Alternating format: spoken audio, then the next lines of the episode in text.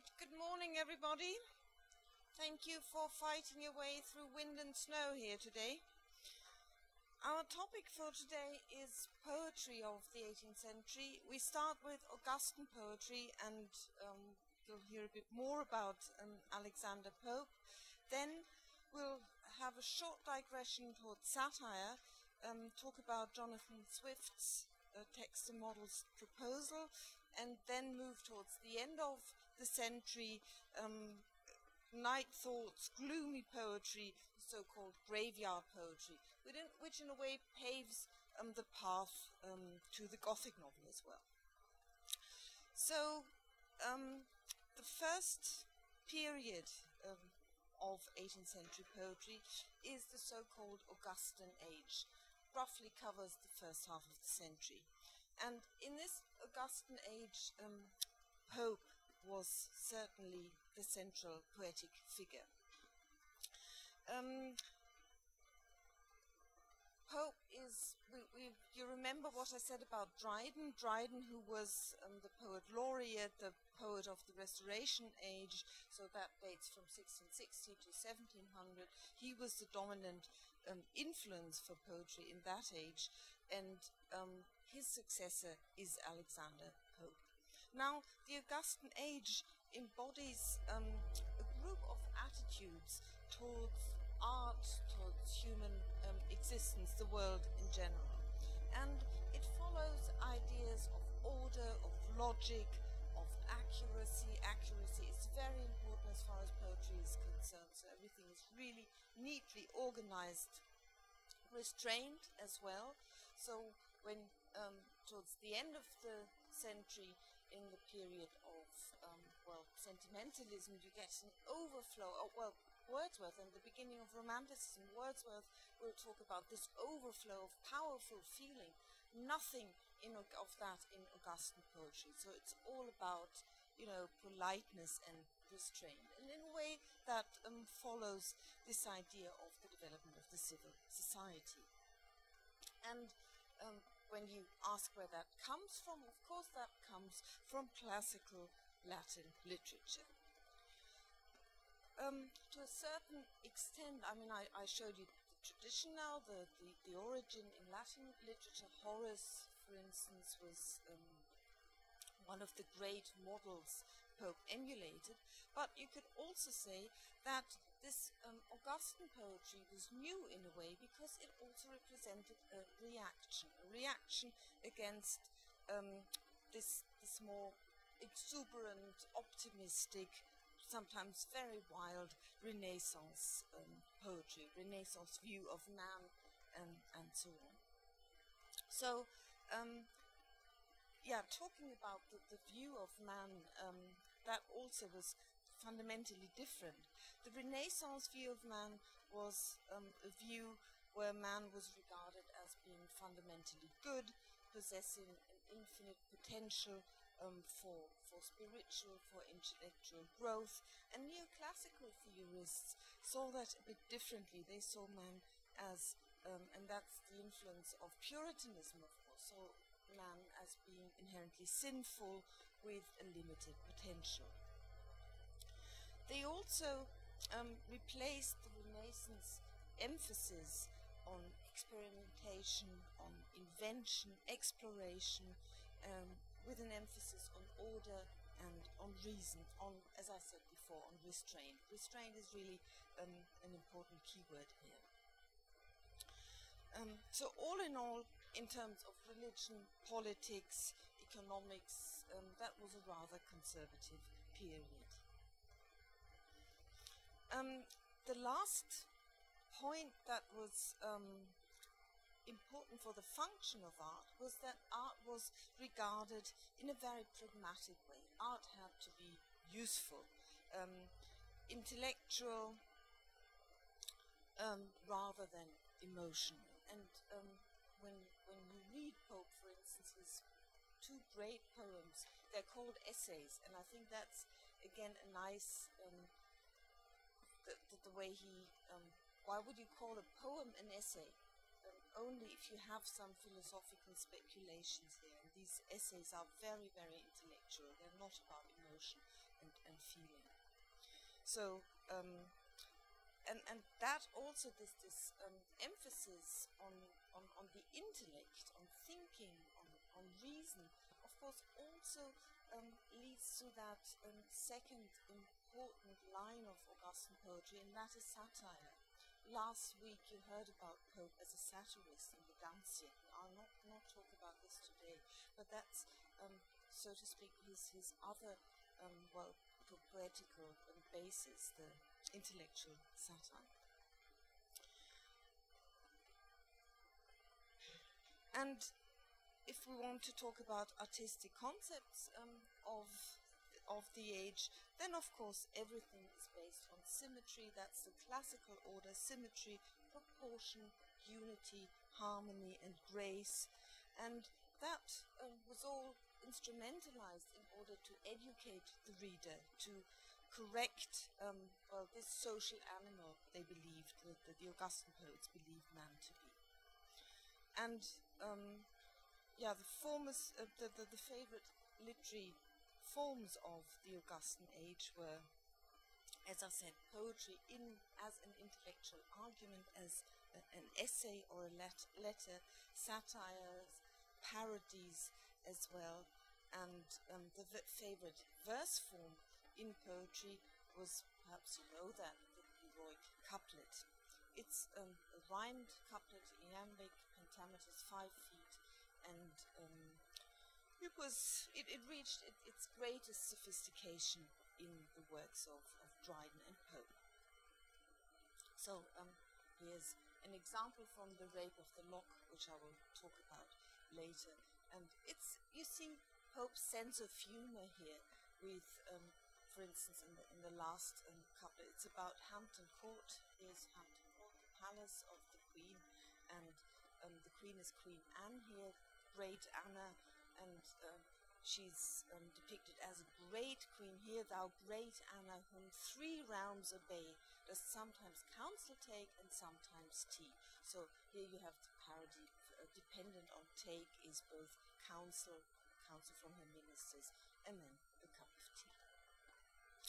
So, um, well, I think last week you also heard about um, a bit about Pope's um, biographical background, so I shan't repeat that. I will only want to emphasize again that what was really formative for him was that he was born to Roman Catholic parents, and um, Pope being a Catholic in an age where you know Catholics were not allowed to do much. They really were sub- subdued and had to, to live quietly. They could not um, have any um, official positions. Um, education was difficult for them. Catholic schools were declared illegal, um, and so on. So um, that really influenced Pope's um, career. For instance, he was taught to read um, privately by an aunt. He was then sent to to well Catholic schools that were rather surreptitious. That is, they they they, were not um, illegal, and he didn't have um, university education. And his other impairment, you could say, was his height. He was very small because he had suffered from tuberculosis, was hunchbacked, and he was a great lover of women.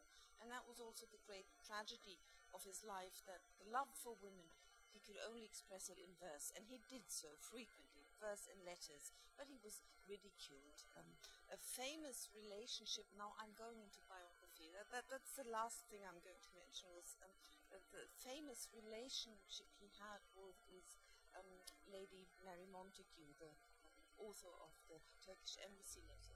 And he was very much in love with her and um, wrote beautiful poems to her and um, but she, you know, despised him because he was a, just a little man and a Catholic and no aristocrat, and so um, and he uh, when when he realized that that he well that was an, an ill-fated love, then he wrote very very spiteful verse um, about her. So um, he had both sides. He could write very lovingly and beautiful, but also very very bitter and uh, satirical verse. So, um, as I said, Pope, like no um, other poem uh, poet represents the Augustan age. Um, that is, he writes poetry um, whose wit, whose elegance surpasses all other. And he's who's also the most versatile poet because he excelled in different styles and genres. His artistic, um, oh, this was caught again, and this uh, his artistic um, credo, his definition of art, is embodied in these two lines from his essay on, on criticism, and that was published in 1711 and was is regarded as his first major literary success. True wit is nature to advantage dressed, what oft was thought, but never so well expressed. And that, I mean, really encapsulates it all. Um, that um,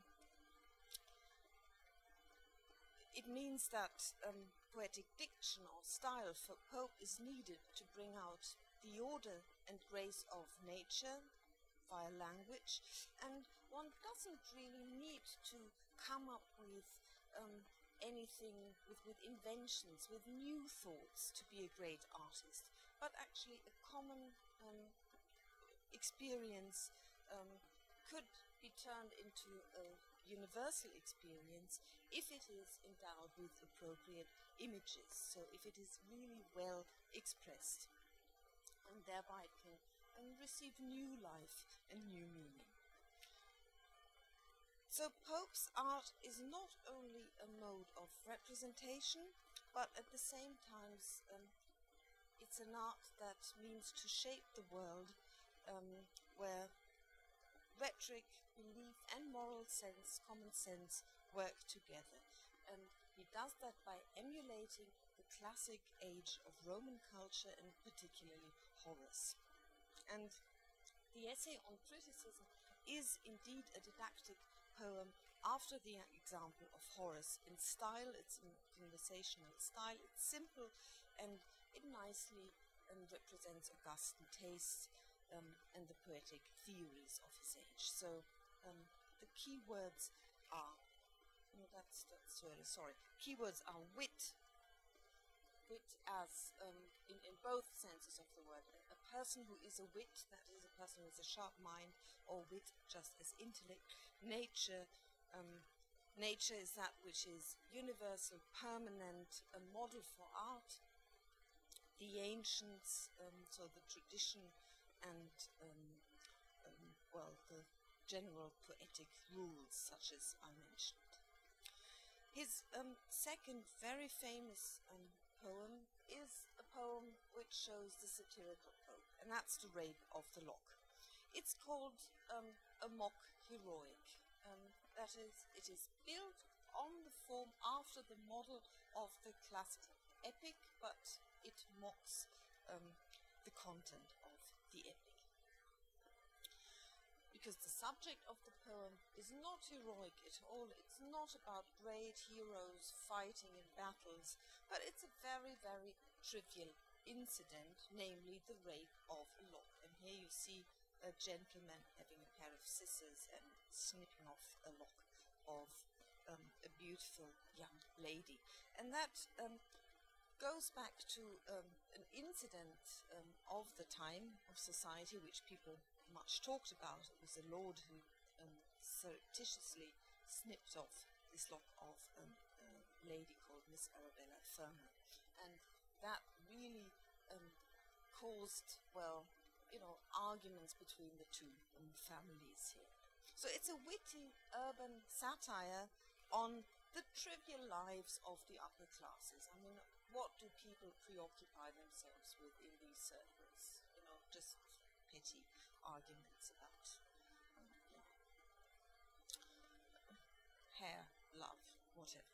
So I'll give you um, a short um, summary and then um, read out a bit to you. So the protagonist, um, which is based on real life Arabella Fermor, is called Belinda in this poem, and she gets up in the morning and prepares for her day's social activities.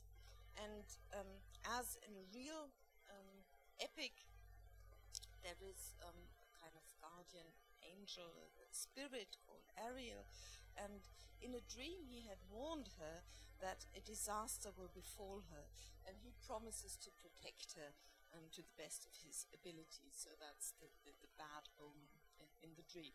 But she doesn't, um, she takes little notice of this um, oracle.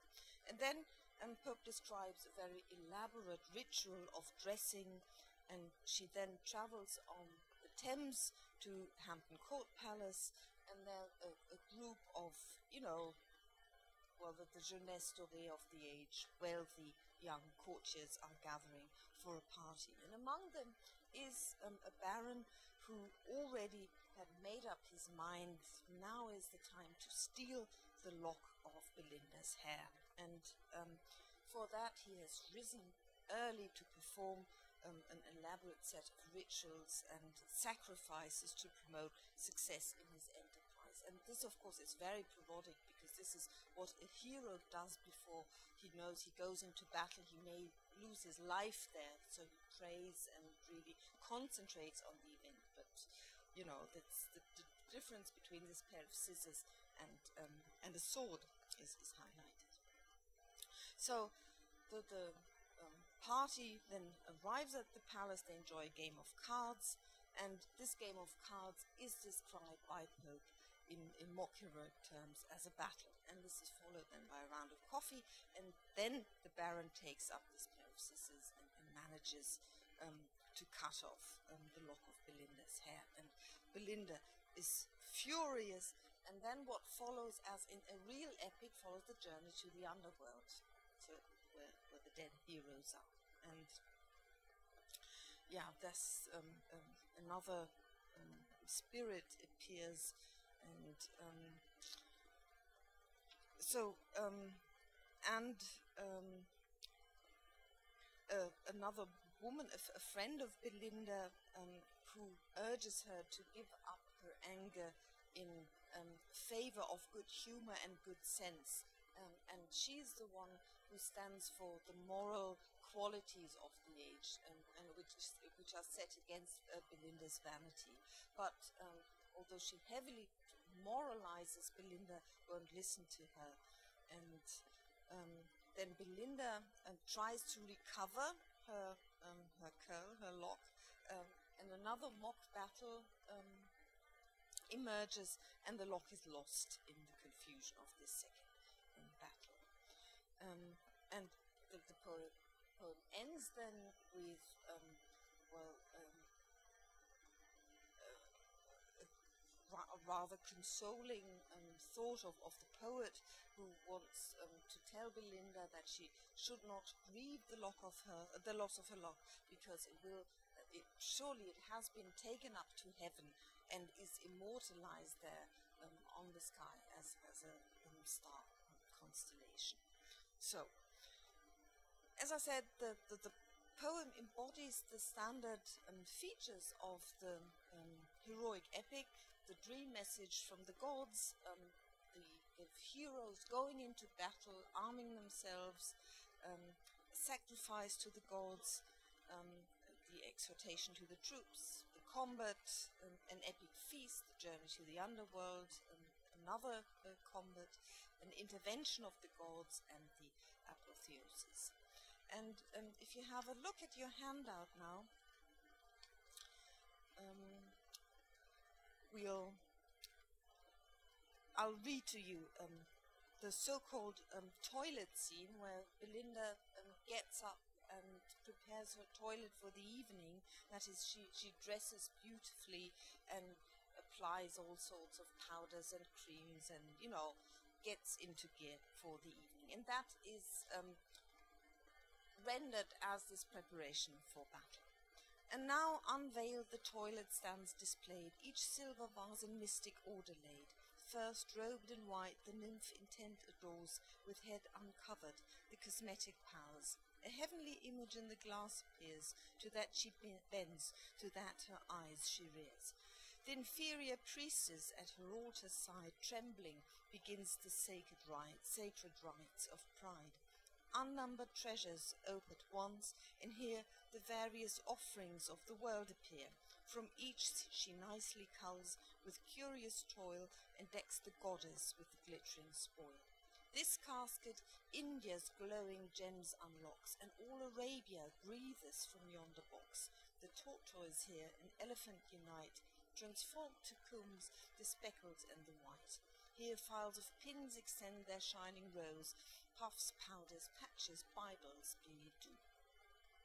So, um, you see that that is rather funny because Pope um, contextualizes um, these trivial things what ladies do um, in the morning in the epic context of um, the battle. And it is uh, a satire on the superficial values of the fashionable society in the reign of Queen Anne.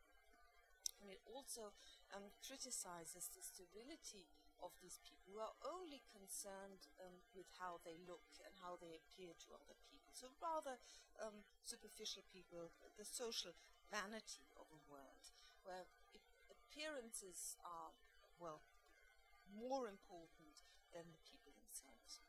So the world of the court, and that really, in a way, you know, gently slides into political satire because the world of the of the court is a world of empty forms where humans are well dehumanized exteriors and um, they don't they, they, they, sort of function and, and but, but are absolutely vain. And later, when in, in that journey of the underworld, uh, underworld, there is an absurd, um, yeah, topsy turvy um, inversion of the world because this is the underworld is a world where inanimate objects suddenly begin to talk. You know, in, in the upper world, in, in real life, these people are completely sterile, but in the underworld, it's things that um, are alive. And our Belinda, well, she's a very um, narcissistic heroine. She worships her own image in the mirror and she's arming herself with um, cosmetics. And what is interesting here is where they come from. They're all imported from the new colonies. So, what are they? They're imperial products. Um, they adorn her, and, and again, the objects are foregrounded. So, for Belinda, colonial products mean beauty, and the poem identifies her and, well, the surrounding culture in terms of colonial commodities. That, of course, means power, basically. So the background here, the political background, the historical background, is the um, the commercial struggle England had with France and, and Holland, and the trade wars. And um, as we heard, you remember Dryden's um, poem about um, the, it's called Annus Mirabilis. I, I, think I read parts of, you you, uh, of it to you. So this is um, the period when England really emerged of these wars as a very dominant power, new trade power of the world. Yeah, and, and the last line I would like um, to point out again um, this um, really strange and arbitrary accumulation, which is though carefully structured in sound and rhythm, but semantically it just um, doesn't fit at all. So um, Bibles and billet-doux, these are these, these nice little notes lovers write to each other, are um, next to each other. And that, of course, indicates a moral irresponsibility and, and carelessness.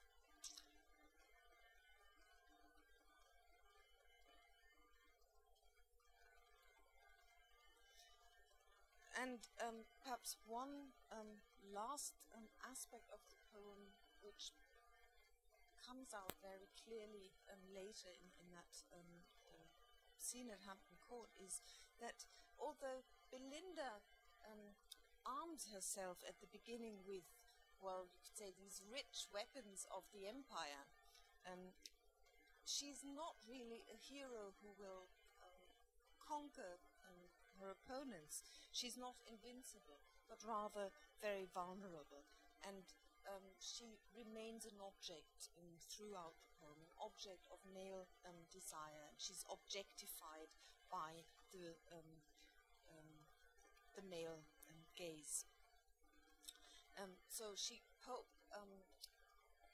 makes her very visible through his descriptions. He describes how she looks, and she's always at the center of the poem, and all eyes are fixed on her when she enters the ballroom. But she's present only as this um, object of male desire and, and will, and um, doesn't have a powerful, powerful presence.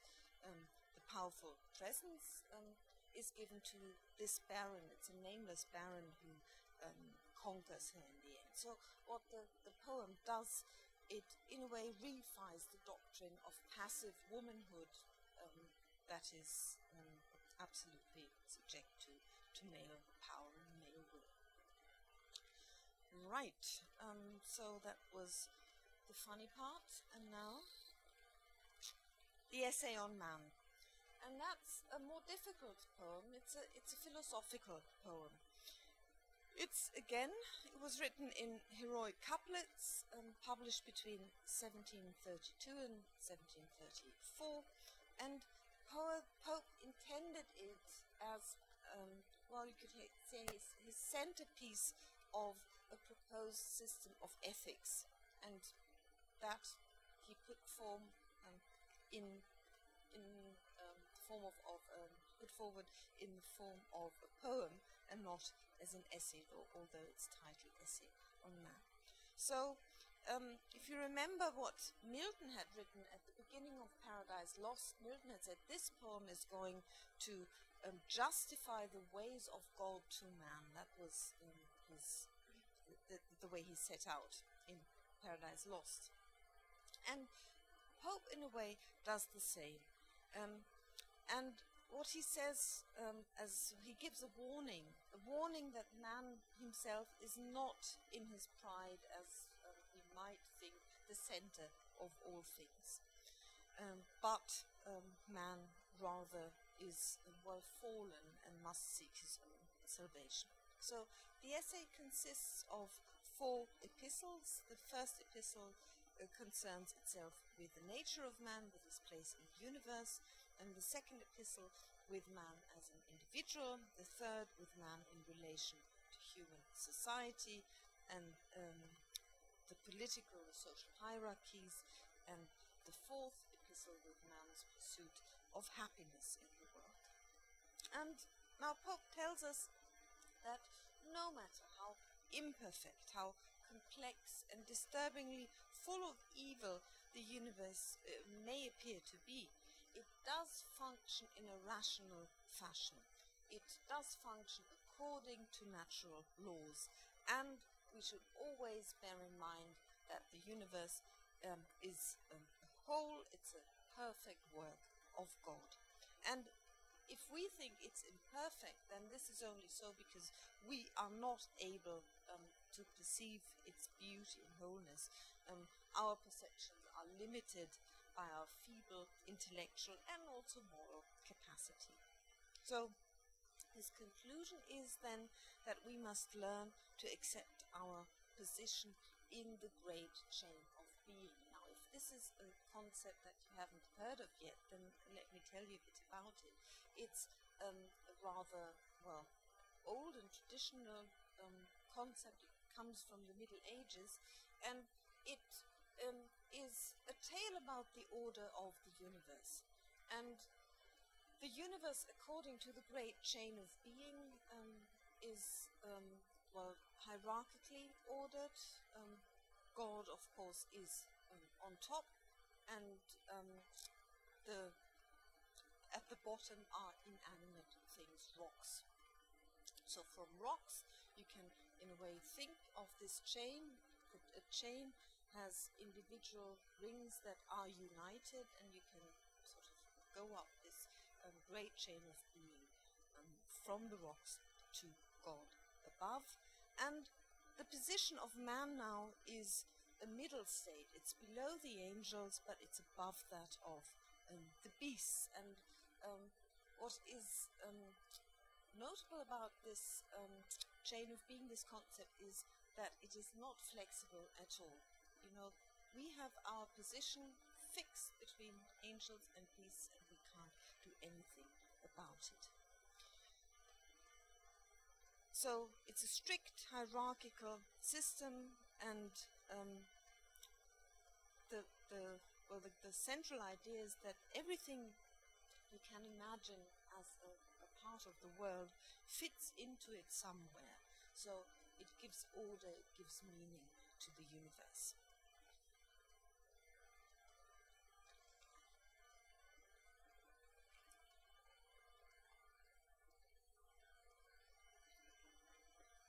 Perhaps um, one thing one should um, mention is um, that um, existence, there are of course various states of existence. I talked about rocks before. Rocks um, possess only existence, but what they don't have is they don't have life. So um, the next link up would then be plants, because plants possess life and existence, and then would come animals who would add um, motion um, to that state of being. So from um, bottom to top, um, it's the um, all all beings. Um, well, everything anything is, is, is, added to them, like motion, appetite, and God on top, and the angels.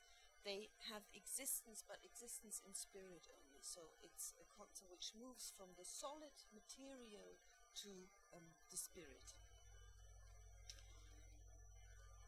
And one um, difference, um,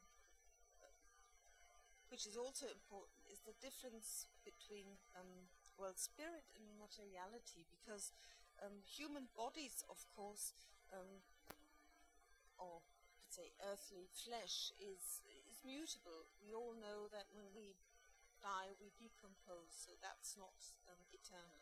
But spirit is eternal, it's permanent. And that is the sense of permanence, says Pope, is crucial to um, understanding our concept of reality.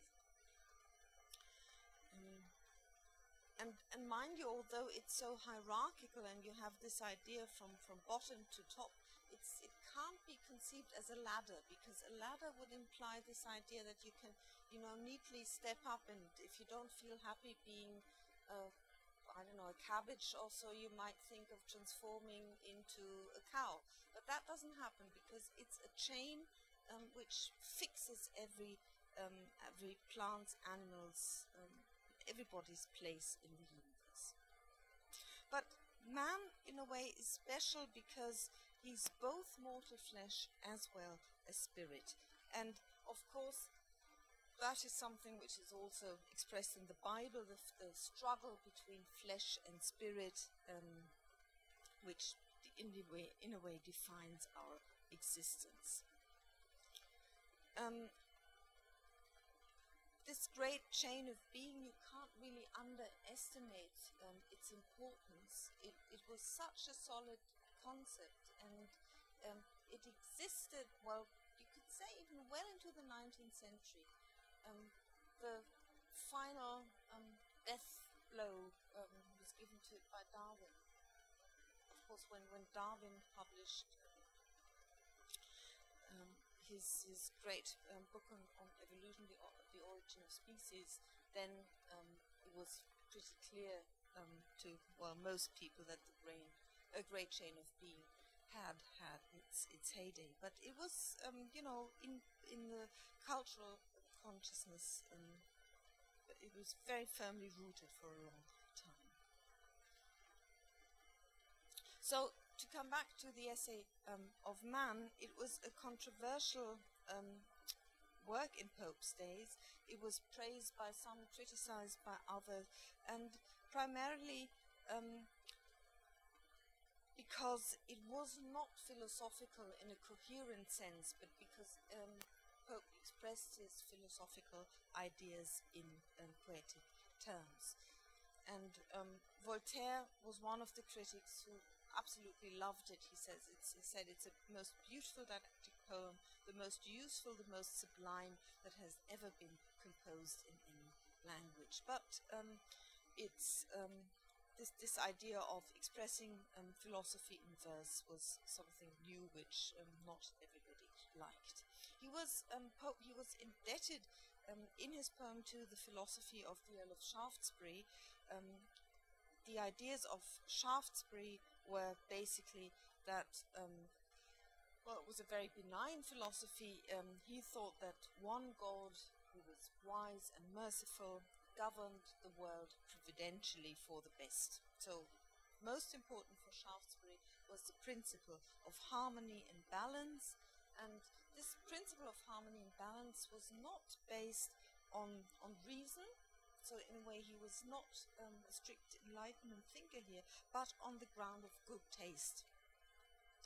And um, yeah, so the major ideas in the essay of man is that God uh, exists as a source of infinite wisdom. He created a world that is the best of all um, possible ones, and um, that um, another philosopher of the time who also embraced that idea would, of course, be Leibniz.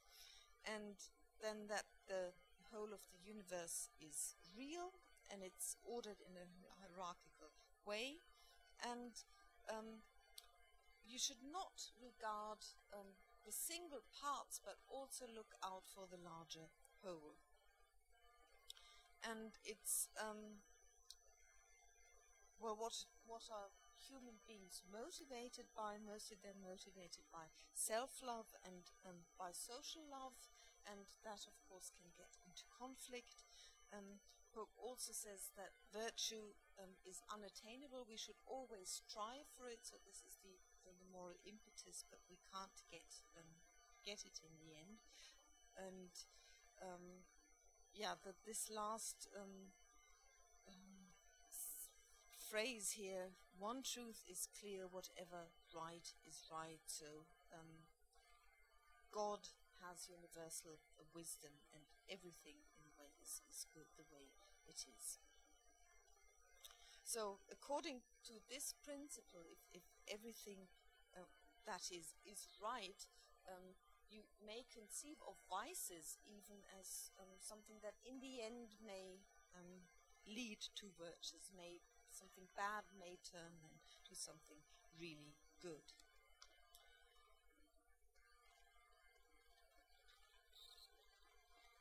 Ah, no, it's on the handout. I think that's the third quote, which in poetic form um, expresses what I just um, told you about the contents of the poem and, and poem's um, philosophical framework here all are but parts, and, and just, you know, think of this, this image of the great chain of being here.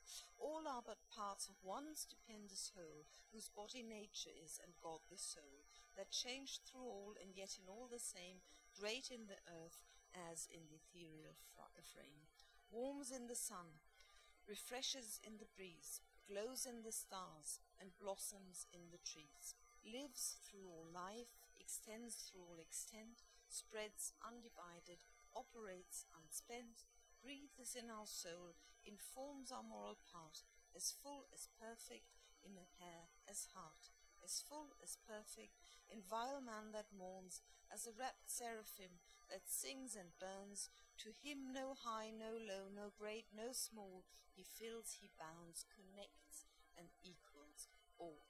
So, a really benign concept of the world as a, a, good world, a world that is ordered by the infinite wisdom of God, that everybody, everything, every stone, every plant, beast, um, we all have our place in this order and should not question it because um, it's it's a it's a good um, universally um, right concept. I think um, I shall have a break here now because um, Swift will take a bit longer. We'll, um, yeah, come to not talk about not so nice things after the break. So keep that in mind. If you want harmony, you could leave now because it's going to get nasty after the break.